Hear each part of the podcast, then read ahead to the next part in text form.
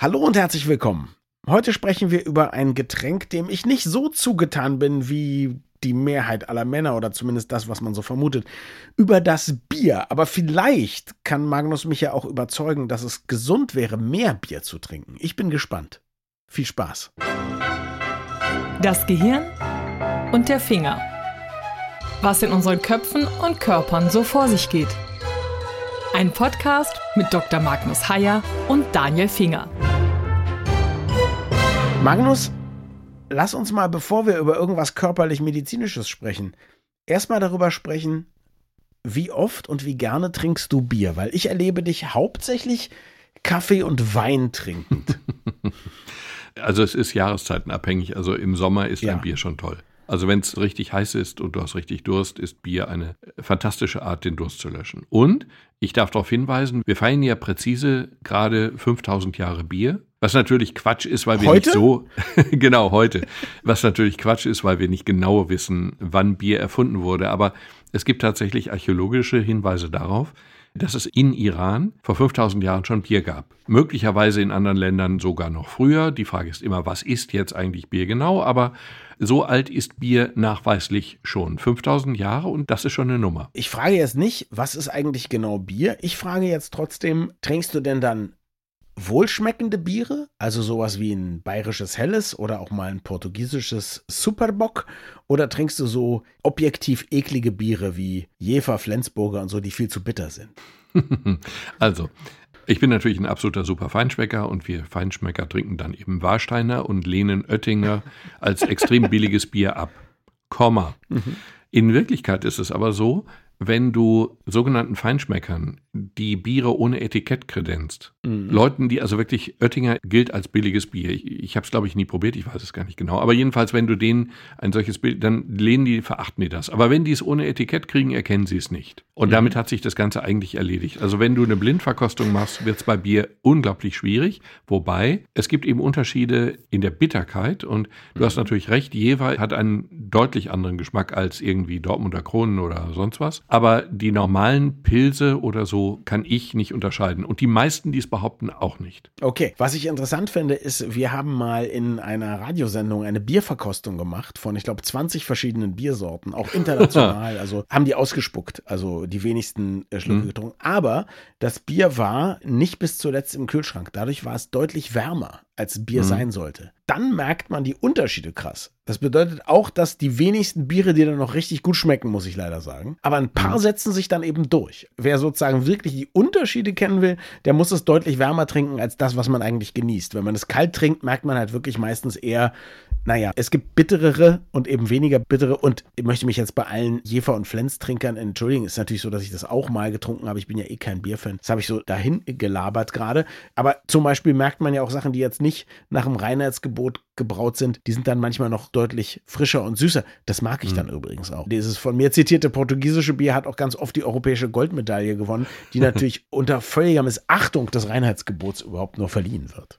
Aber in eurer Sendung, die 20 Sorten, die ihr nicht richtig runtergekühlt hattet, mhm. hat das funktioniert? Oder größtenteils funktioniert? Was meinst du mit funktioniert? Naja, haben die Leute sie unterscheiden können? Erstmal überhaupt unterscheiden Ja, wir haben es ja selber gemacht. Also wir haben es zu selber, ja. selber gemacht. Ich glaube, wir waren die beiden Moderatoren und ein oder zwei Redakteure und so. Und wir konnten deutliche Unterschiede feststellen. Also ich hätte jetzt nicht sagen mhm. können, das hier ist Nummer 16. Aber man konnte deutliche Unterschiede feststellen. Wir haben es dann quasi so nach dem K.O.-Prinzip gemacht. Also das ist besser als das. Mhm. dann kommt das nächste. Nee, jetzt ist das aber besser und so weiter und so fort. Und wir hatten am Ende einen Favoriten. Frag mich nicht, welcher es war. aber war es denn einer, der allgemein als sehr gutes Bier anerkannt wurde oder war das unter Umständen Na, so ein Flop ich würde sagen, so die, die, die Top 3 oder 4 haben allen gut geschmeckt. Ja, klar, so war's. Und ich würde okay. jetzt im Nachhinein sagen, die hatten eben eine gute Ausgewogenheit waren nicht zu bitter und hatten auch, und das ist ja interessant, gerade wenn es wärmer wird, schmeckt man mehr Sachen und manche hatten eben mhm. dann sowas wie einen ekligen Nachgeschmack oder so. Der bestimmt, wenn es kalt wäre, den hätte man dann gar nicht so wahrgenommen. Ja? ja und genau. das war dann schon relativ eindeutig. Ja, okay. Genau. Aber ich, muss ich anerkennen. Du entnimmst ja dem, was ich sage, sehr deutlich. Ich bin kein wahnsinniger Biertrinker. Also ich trinke tatsächlich manchmal gerne Bier oder Radler. Das ist ja dann, das ist ja eh schon Alkopop sozusagen. Aber eben eher selten. Und dann in Verbindung mit bestimmten Gerichten, wo es eben so Klassiker sind. Also so ein mhm. schöner Schweinekrustenbraten, da ist natürlich ein Bier perfekt dazu, würde ich jetzt mal sagen. Ja. Und in Köln trinke ich auch manchmal gerne einen Kölsch. Wenn die gerade kein Wasser haben, ist ja fast das Gleiche.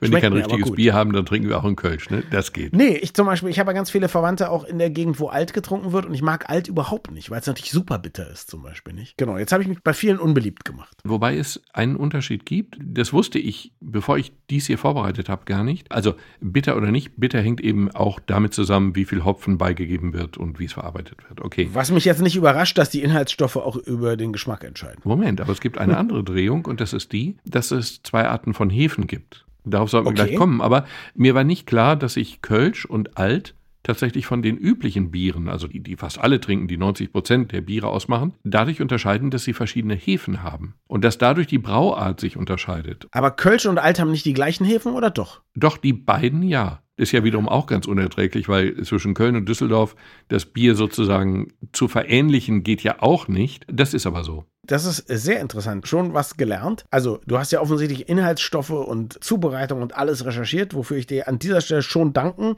möchte. Aber lass uns doch mal gleich dann zur gesundheitlichen Wirkung kommen. Warmes Bier. Das wurde mir immer gesagt. Ich kenne viele ältere Leute, die dann ein warmes Bier zu sich nehmen. Ich kannte mal eine sehr alte Frau, die hat das Bier sogar immer extra auf die Heizung gelegt. Und das soll dann wahnsinnig gesund sein. Ich glaube, die Idee ist für die Nieren oder so. Ist da irgendetwas dran? Ich hatte, um das zu ergänzen, der Großvater einer damaligen Freundin vor langer Zeit. Ja, der hat das. Bier tatsächlich in einem Babyflaschenwärmer angewärmt. In einem Babyflaschenwärmer. Ja, es Wow, passte offensichtlich rein und dann hatte es natürlich eine Temperatur, also möchte man gar nicht drüber nachdenken. War auch für die Babys sicher nicht so besonders gut.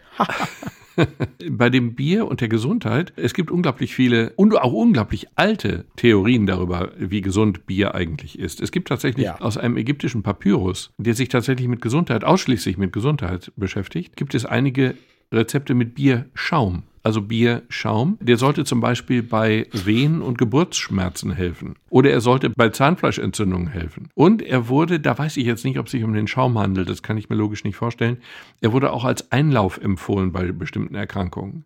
Und bevor das jetzt irgendjemand ausprobiert mit dem Gedanken, die alten Ägypter können so falsch nicht gelegen haben, doch, in dem Fall taten sie es, also alle diese Dinge sind ausdrücklich nicht empfohlen. Warum ist jetzt warmes Bier trinken nicht empfohlen? Naja, du kannst ja auch was Richtiges trinken dann. Okay, aber es ist nicht schädlich. Das warme Bier ist nicht schädlicher als kaltes Bier oder so. Warmes Bier ist weniger schädlich als kaltes Bier, weil unter Umständen, wenn du ein eiskaltes Bier trinkst in einer großen Menge, dann liegt das schwer im Magen. Das wird ja schon so sein bei Leuten, die nicht in Bayern aufgewachsen sind und die sich mit einer Maß Bier sozusagen ja erstmal vorbereiten. In Köln, wie gesagt, trinkt man das Kölsch ja aus Reagenzgläsern, die 0,2 Liter beinhalten. Das ist dann schon eine ganz andere Sache. Oder ist das 0,1? Ist jedenfalls furchtbar klein. Also insofern ist kaltes Bier natürlich unter Umständen ein wenig problematischer als lauwarmes Bier wäre. Aber eine gesunde Wirkung von Bier gibt es ausdrücklich nicht. Im Bier ist, wenn überhaupt, der Hopfen interessant, medizinisch gesehen. Okay. Der Hopfen hat entzündungshemmende Eigenschaften. Das ist ja erstmal gut. Der Hopfen hat schlaffördernde Eigenschaften. Also nicht der Alkohol im Bier, sondern wirklich der Hopfen. Aber um das als Medizin zu deuten oder zu verstehen, müsste man sehr viel größere Mengen zu sich nehmen. Das kann man im Okay. Bier nicht.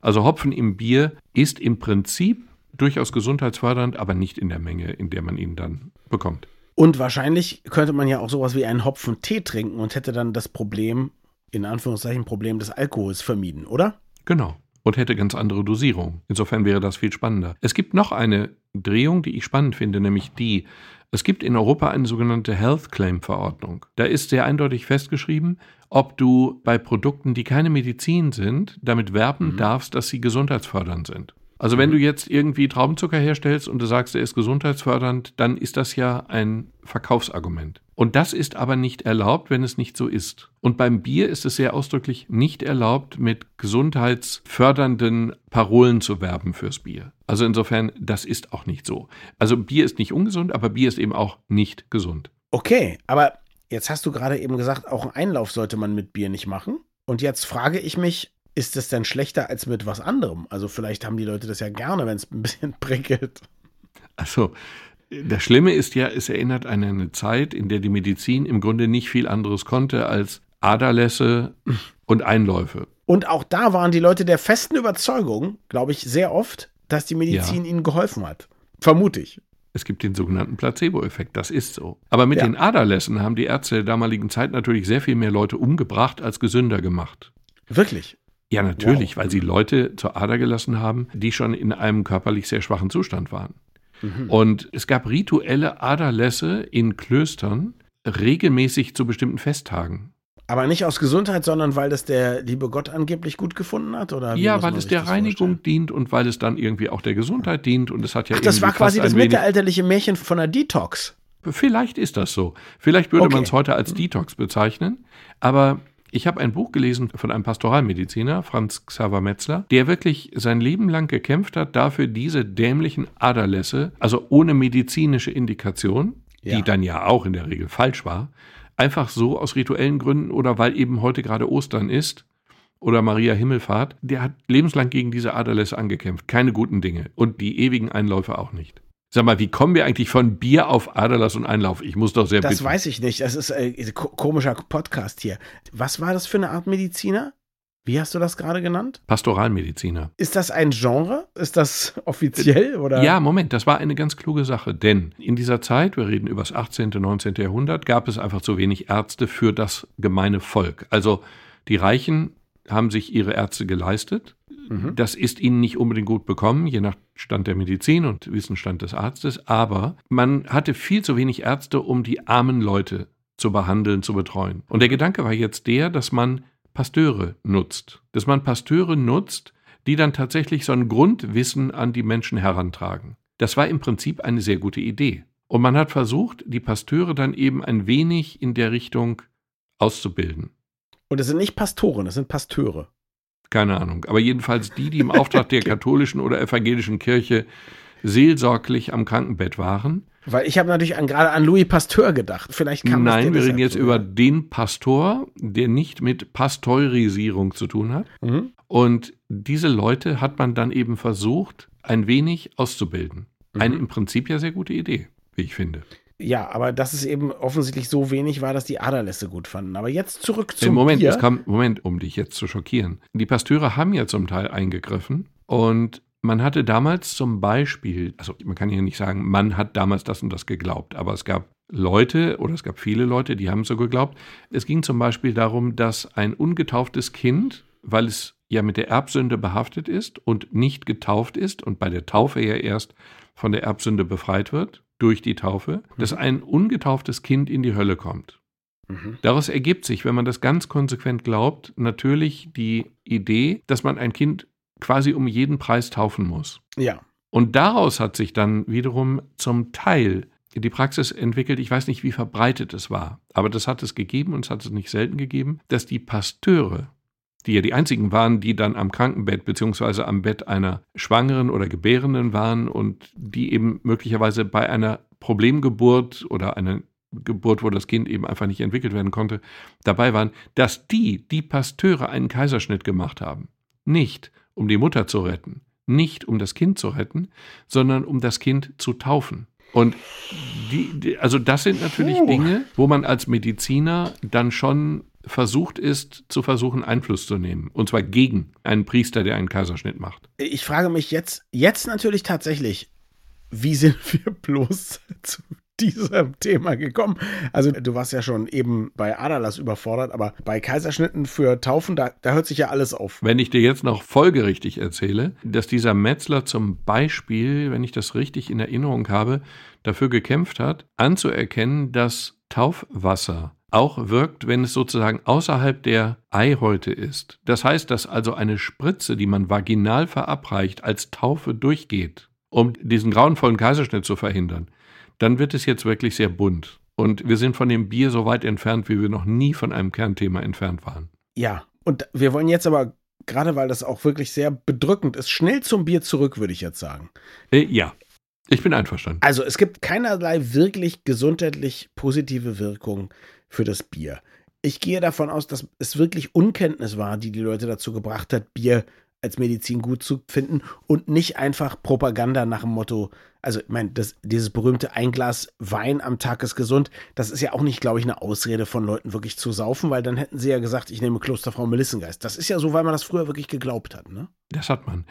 Aber es gibt auch bei dem Satz, ein Glas Wein ist gesund, es gibt ja diese These, dass geringe Mengen von Alkohol gesundheitsfördernd sind. Ja. Wir haben dabei aber ein Verzerrungsproblem. wenn wir Leute, wenn wir ganz große Gruppen von Leuten beobachten und wir beobachten Leute, die keinen Alkohol trinken und wir beobachten Leute, die wenig Alkohol trinken und Leute, die viel Alkohol trinken. Und bei einer solchen Studie kommt dann raus, dass Leute, die wenig Alkohol trinken, gesünder sind als Leute, die keinen Alkohol trinken. Mhm. Und so ist es ja zum Teil. Dann haben wir die Verzerrung, dass, wenn man sich anguckt, was sind das denn für Leute, die gar keinen Alkohol trinken in unserer Gesellschaft? dann sind das ja in der Regel Leute, die möglicherweise irgendwie ein körperliches Problem haben, was mit Alkohol nicht zusammengeht. Mhm. Oder dass es Leute sind, die Medikamente nehmen, die mit Alkohol nicht zusammengehen. Du hast also eine Gruppe, die irgendwie sozusagen körperlich möglicherweise ein Problem hat. Und die vergleichst du dann mit Leuten, die strunzgesund sind, aber eben ganz wenig Alkohol trinken. Und wenn du dann ja. zu dem Ergebnis kommst, dass die ganz wenig Alkoholtrinker gesünder sind als die anderen, dann hast du vielleicht diesen Faktor übersehen. Du hast, wie wir Sozialforscher so gerne sagen, keine Kausalität, sondern eine, wie heißt es? Korrelation. Eine Korrelation. Vielen Dank. Ich habe heute nämlich kein Bier getrunken, sondern richtigen Alkohol, einen Schnaps. Deswegen fallen mir solche Wörter auf einmal nicht ein. Aber das ist schön, dann kommst du auch mal mehr zu Wort, Magnus, oder? Das ist doch gut. Genau, ich genieße das. Das finde ich wunderbar. So, Jetzt haben wir eine Menge Übles über primitive Medizinglauben und auch ein bisschen sehr Fragwürdiges über die katholische Kirche erfahren. Rechne ich dir übrigens als Katholik hoch an, dass du auch bereit bist zu solchen Sachen. Aber gibt es ein Bierkomplott? Weil ich weiß ja, zumindest im Mittelalter war Bierbrauen doch, glaube ich, die absolute Domäne von katholischen Mönchen zumindest, oder? Ja, das stimmt. Ich habe auch nie verstanden, warum das so ist. Also es ist ja heute noch so, dass es eben so diese klassischen Klosterbiere gibt. Naja, ehrlich gesagt, ist das nicht so, weil bis auf irgendwelche Adligen, die ihre Felder von den Leibeigenen haben bewirtschaften lassen, waren doch die einzigen, die große Ländereien hatten, die Kirche. Und auf diesen großen Ländereien konnten sie dann eben all die Sachen anbauen, die man fürs Bierbrauen brauchte. Einerseits ja, andererseits erinnere ich mich vor einiger Zeit in Nürnberg gewesen zu sein. Und in Nürnberg gibt es unterirdisch unglaublich große Höhlen, also künstlich hergestellte Höhlen, die dann als Lagerraum für Bier galten. Und dort haben einfach sehr reiche Bürger Bier gebraut und Bier gelagert. Also mhm. zumindest zu dieser Zeit, also 15. bis 16. Jahrhundert, war das kein Privileg von Klöstern mehr. Ich kann aber nicht erklären, warum es so viele Klosterbiere gab. Also das weiß ich einfach nicht. Vielleicht auch, weil die gerne gesoffen haben. Ich meine, sie hatten, ja, sie hatten ja sonst nicht so viel Spaß im Leben. Moment, vielleicht auch deswegen. Kennst du den Begriff Fastenbier? Ich habe es, glaube ich, schon mal gehört.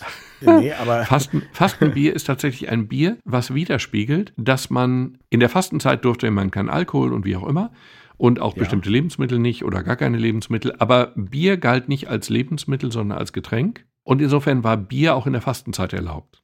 Das heißt, ja, beim Fasten hattest du eine Möglichkeit, über die Stränge zu schlagen und das war eben einfach Bier. Ich meine, es war ja auch nahrhaft, oder? Oder wie ist das? Ich meine, wie heißt das immer? Zwei Bier sind auch ein Schnitzel und dann habe ich immer noch nichts getrunken, oder? So war das, glaube ich.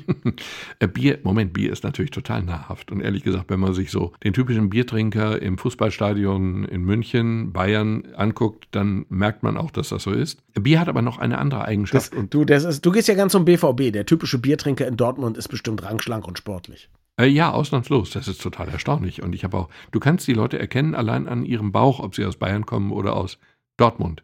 Mhm. Die Durchtrainierten sind eben die Dortmunder, klar. Liebe süddeutschen Hörer, ich möchte mich an dieser Stelle für Magnus Vorurteil natürlich vorbehaltlos entschuldigen. Zumal es ja gar kein Vorurteil, sondern ein Urteil ist. Eine riesige Bedeutung von Bier auch schon sehr früh war, dass Bier einfach durch die Zubereitungsart und durch den Alkoholgehalt sauberer und keimfreier, nicht steril, aber keimfreier war als möglicherweise das schmutzige, fäkalienverseuchte Trinkwasser in Großstädten. Ja. Deswegen galt Bier auch als optimales Getränk für Kinder und Jugendliche. Den leichten Alkoholgehalt musste man akzeptieren, aber da waren einfach diese fürchterlich vielen Fäkalienkeime nicht drin. Und insofern war Bier in diesem Sinne gesund, als dass es eben nicht ungesund war. Bier. Eine gesunde Sache. Okay, damit darf man ja heute nicht werben, aber wahrscheinlich, weil das Wasser so gut ist. Man darf aber damit werben, dass das Wasser besser ist als Leitungswasser, was ist jetzt irgendwie auch nicht so ganz schlüssig.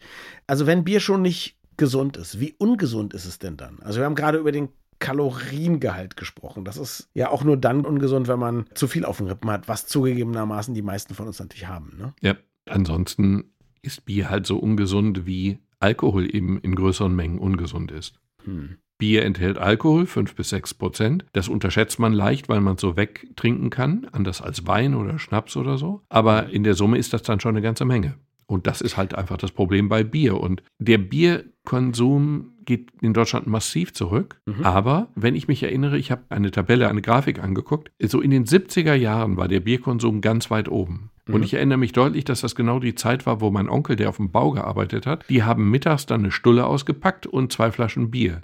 Mittags. Und dann haben sie weitergearbeitet und dann haben sie abends eben weitergemacht mit Bier. Und Autofahren war auch kein großes Problem. Also das waren schon andere Zeiten. Autofahren war auch kein großes Problem. Das sehen viele Leute anders, aber die haben gedacht, Autofahren. Ja, ja, ja, ja. Ich, ich möchte das betonen. Ja, ja. Du hast mir erzählt, dass Bier in der Prohibitionszeit in den USA erlaubt war. Das finde ich total verrückt. Woher weißt du das überhaupt? Ich wusste gar nicht, dass du bei der Prohibition dabei warst. Kannst du mal sehen. 1921 wurde Alkohol in Amerika verboten. Prohibition, Alkoholverbot und aus der Zeit haben wir diese wunderbaren Filme, wo es einfach immer darum ging, Alkohol dann trotzdem irgendwie zu schmuggeln und wie auch immer. Und Bier mhm. war tatsächlich ausdrücklich ausgenommen. Als Arzt konntest du einem Patienten oder wem auch immer Bier in einer beliebigen Menge aus medizinischen Gründen verordnen. Wow. Und dann haben die sehr schnell gemerkt, dass das irgendwie trotzdem keine gute Idee ist, weil man dann eben einfach aus Bier ausweicht. Und dann gab es wenige Monate danach die sogenannte Beer Emergency Bill. Also Emergency. Und dann wurde das Bier auch verboten. Ja, macht ja auch Sinn. Das spiegelt halt einfach wieder, dass man auch in der Zeit geglaubt hat, dass Bier irgendwie auch eine Art Medikament sei. So, das heißt, das Bier wurde dann auch verboten, was natürlich dazu geführt hat, dass die Leute dann wahrscheinlich eher wieder Schnaps getrunken haben. Du hast ja im Prinzip schon gesagt, dass es nicht gesund ist, aber ist es unter keinen Umständen, sagen wir mal, gesund oder hilfreich? Denn das berühmte Konterbier, wenn man am Abend zu viel gesoffen hat. Das ist doch was, was, also zumindest in meinen Studentenjahren bei all den Leuten, die gerne Bier tranken, im Gegensatz zu mir, sich großer Beliebtheit erfreut hat. Ich habe dann eher mal sowas probiert, was auch nichts genutzt hat, wie eine Prärie-Auster, also dieses Ding mit dem rohen Ei und dem Tomatensaft und so. Und Bitte, Entschuldigung, Tabasco. Moment, Moment, du scherzt. Du hast nicht ernsthaft ein rohes Ei in Tomatensaft und das dann. Habe ich mal probiert, hat aber nichts genützt. Insofern habe ich dann lieber zwei Kopfschmerztabletten und viel Wasser benutzt. Das hat gut funktioniert. Entschuldigung. ja, du, möchtest du, möchtest du ernsthaft behaupten, einfach. dass man so etwas trinken und runterkriegen kann, ohne sich spontan und im Schwall und völlig unkontrolliert zu übergeben? Also ich möchte sogar behaupten, dass es, wenn man nicht gerade einen furchtbaren Kater hat, sogar ganz gut schmeckt. Das Problem ist natürlich, man hat, wenn man das trinkt, einen furchtbaren Kater. Aber es ist immer noch weniger schlimm als ein Rollmops essen in dem Zustand, muss ich dir sagen. Und das ist ja ein anderes Hausmittel. Ein Rollmops zu essen ist überhaupt nicht schlimm. Also das Konterbier ist, das Konterbier ist ja eine lustige Idee, indem ja. man dann eben Gift mit Gift bekämpft oder so. Gleiches mit Gleichem, aber das erinnert jetzt natürlich an eine ganz andere Sache in der Medizin. Aber Konterbier heißt ja, dass du sozusagen am Morgen gegen den Kater, den du dann verspürst, noch ein Bier trinkst. Ja. Das ist zunächst mal sogar so ein bisschen eine ganz gute Idee, denn ein Problem, was du hast, nein, nein, Moment, ein Problem beim Kater ist, du hast einfach Flüssigkeit verloren. Also wir trinken ein Bier, ja. okay. Alkohol steigert die Urinausscheidung oder einfach die Ausscheidung in der Niere. Allgemein, nicht speziell Bier. Nee, Alkohol. Was? Nicht Bier, sondern Alkohol per se. Mhm. Und insofern ist natürlich Alkohol, den du in konzentrierterer Form zu dir nimmst, problematischer. Also beim Bier ist es ja so, wenn du einen Liter Bier trinkst, dann hast du ja erstmal auch einen Liter zu dir genommen. Aber du scheidest eben noch mehr aus als diesen Liter. Und insofern hast du einfach Durst. Okay. Und insofern ist das Konterbier ja gut gegen Durst, aber da würde ein Mineralwasser auch reichen. Es wäre sogar besser, wenn ich das richtig sehe würde ich so sehen. Und das zweite Problem ist, dass du bei dem Bier natürlich Gifte hast. Also der Alkohol wird abgebaut und dann hast du Gifte und diese Gifte wirken sich auf die Neurotransmitter aus. Wir wissen gar nicht genau wie. Und okay. diese Gifte kannst du natürlich bekämpfen, indem du wiederum Alkohol zu dir nimmst, dann merkst du es nicht so schlimm. Also wenn du dann wieder betrunken bist, merkst du es ja nicht. Aber auf Dauer ist das natürlich kein guter Ausweg. Also insofern ist, glaube ich, ein Rollmops, damit du nicht auf nüchternem Magen die Aspirin-Tablette nimmst und Mineralwasser, um den Flüssigkeitsverlust auszugleichen. Diese Trias ist, glaube ich, dann dem Ganzen doch überlegen. So, und jetzt, weil du es extra für uns natürlich recherchiert hast, erzähl uns noch ein bisschen was über Hefen. Du hast ja schon ein paar Mal erzählt irgendwie. Genau. Du bist ja auch ein Hefe-Fan geworden. Ich bin, ich mag ja Hefe-Gebäck sehr gerne, aber bitte jetzt Hefe im Bier. Ich habe mich ja jetzt nun dreimal aufgedrängt und ja. das hast du dann ja auch feinsinnig bemerkt. Das ist mir neulich bei meinem Lieblingsredakteur des WDR nicht gelungen, so feinsinnig. Aber wie auch immer. Das Lustige ist, Bier wird seit Tausenden von Jahren gebraut, okay, aus verschiedenen Stoffen, in der Regel aus Gerste, muss aber nicht zwingend sein. Theoretisch gehen auch andere, geht auch Weizen oder so. Und es wird gebraut mit einer bestimmten Hefesorte, das ist nämlich Saccharomyces cerevisiae, also Cerevisa Natürlich. kennen wir Asterix-Leute als Bier. Gut. Mhm. Mit dieser Hefe brauchst du Bier obergärig. Und Mhm. obergärig heißt eben, dass du, das ist ein relativ schneller Prozess, es muss relativ warm sein und am Ende schöpfst du die Hefe von oben von der Oberfläche ab. Okay, das ist der Vorgang. Problem damals war eben auch, dass du, wenn du das Bier so warm brauchst, dass du Bakterien und Pilzen einen sehr schönen Lebensraum bietest. Und dann passierte im Mittelalter etwas Merkwürdiges. Die Hefen haben sich nämlich verändert. Ganz offensichtlich wurde eine andere Hefe mit eingeschleppt und die hat man dann sozusagen mit der Ursprungshefe kombiniert und daraus einen Hybrid gemacht, also eine Hefe, die einen vierfachen Chromosomensatz hat statt einen zweifachen. Ist egal. Auf jeden Fall ist eine neue Hefeform entstanden. Und diese Hefeform hatte die Fähigkeit, Ich nenne sie jetzt mal zärtlich Mutantenhefe. Genau, diese Mutantenhefe, diese mittelalterliche Mutantenhefe, hatte dann die Fähigkeit, auch bei Kälte Bier zu bilden, also zu vergären. Insofern musste man es nicht warm halten, sondern man hat es kalt. Man hat dann einfach kalt gegoren und das war dann untergärig, weil hinterher war die Hefe und die Dinge waren dann eben unten, nicht oben, die konntest du nicht oben abschöpfen, sondern unten. Und diese Art von Bier, dieses untergärige Bier, was in dem Sinne auch gesunder ist, weil du weniger Pilze da drin hast, wahrscheinlich. Dieses untergärige Bier ist das, was wir heutzutage trinken. 90 Prozent allen Bieres ist untergärig und die einzigen Ausnahmen sind eben Kölsch und Alt. Und ein paar wenige andere. Diese Biere waren dann auch lagerfähiger, transportfähiger. Exportbier ist zum Beispiel ein Begriff, der widerspiegelt, dass man das Bier dann eben exportieren konnte. Mhm. Okay. Und insofern haben wir in der Menschheitsgeschichte, das stand in einem Artikel sehr schön drin, wir haben nicht nur die Wölfe zivilisiert und zu Hunden gemacht oder wir haben wilden Weizen zu Kulturweizen gemacht. Nein, wir haben auch die Ursprungshefe zu einer neuen Hefe veredelt und aus der dann eine ganz neue Bierwelt erschlossen. Das finde ich faszinierend. Bier ist quasi sowas wie die haustiergewordene Hefe. Genau, die Ausscheidung der haustiergewordenen Hefe, um es jetzt wieder ein bisschen herunterzuziehen. Wie prosaisch zum Abschluss. Danke fürs Zuhören und bis zum nächsten Mal. Wir freuen uns immer über Feedback an mail.gehirnfinger.de.